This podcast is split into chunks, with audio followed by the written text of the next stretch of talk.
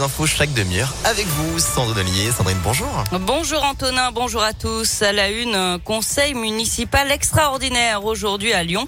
Il s'agit de voter la délibération sur la mise en place de la ZFE, une délibération oubliée lors du dernier conseil municipal.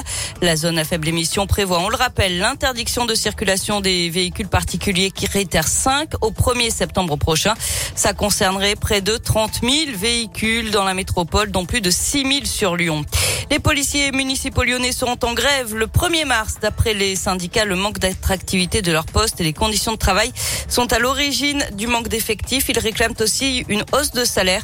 Un rassemblement devrait se tenir devant l'hôtel de ville de Lyon. Une réunion est prévue le 28 février entre l'administration et la direction.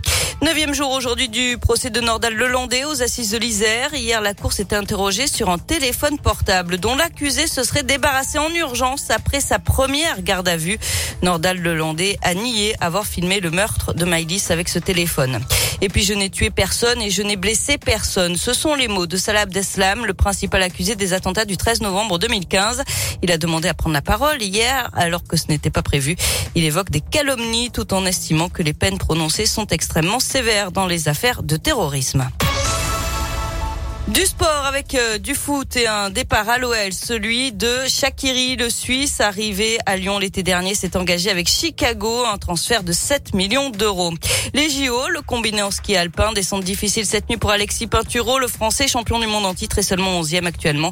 Mais il y a encore euh, la deuxième épreuve, le slalom. Ce sera compliqué pour la médaille d'or. Peut-être un podium, ça commence dans un quart d'heure.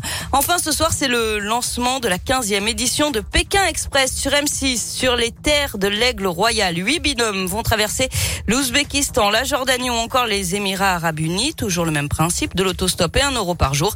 Euh, parmi les candidats, Jérémy et Fanny, un couple originaire de l'Ain et qui travaille près de Lyon.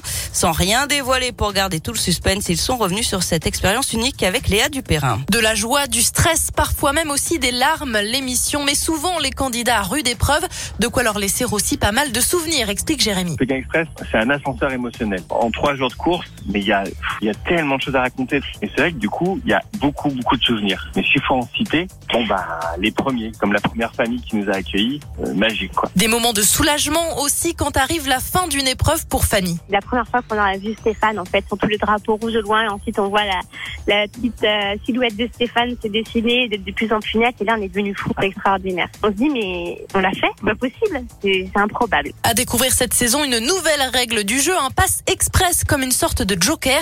De quoi bouleverser la course pour reprendre les mots de l'animateur Stéphane Rottenberg. Ouais, Pékin Express sur les terres de l'Aigle Royal, c'est ce soir à 21h05 sur M6. Bien voilà.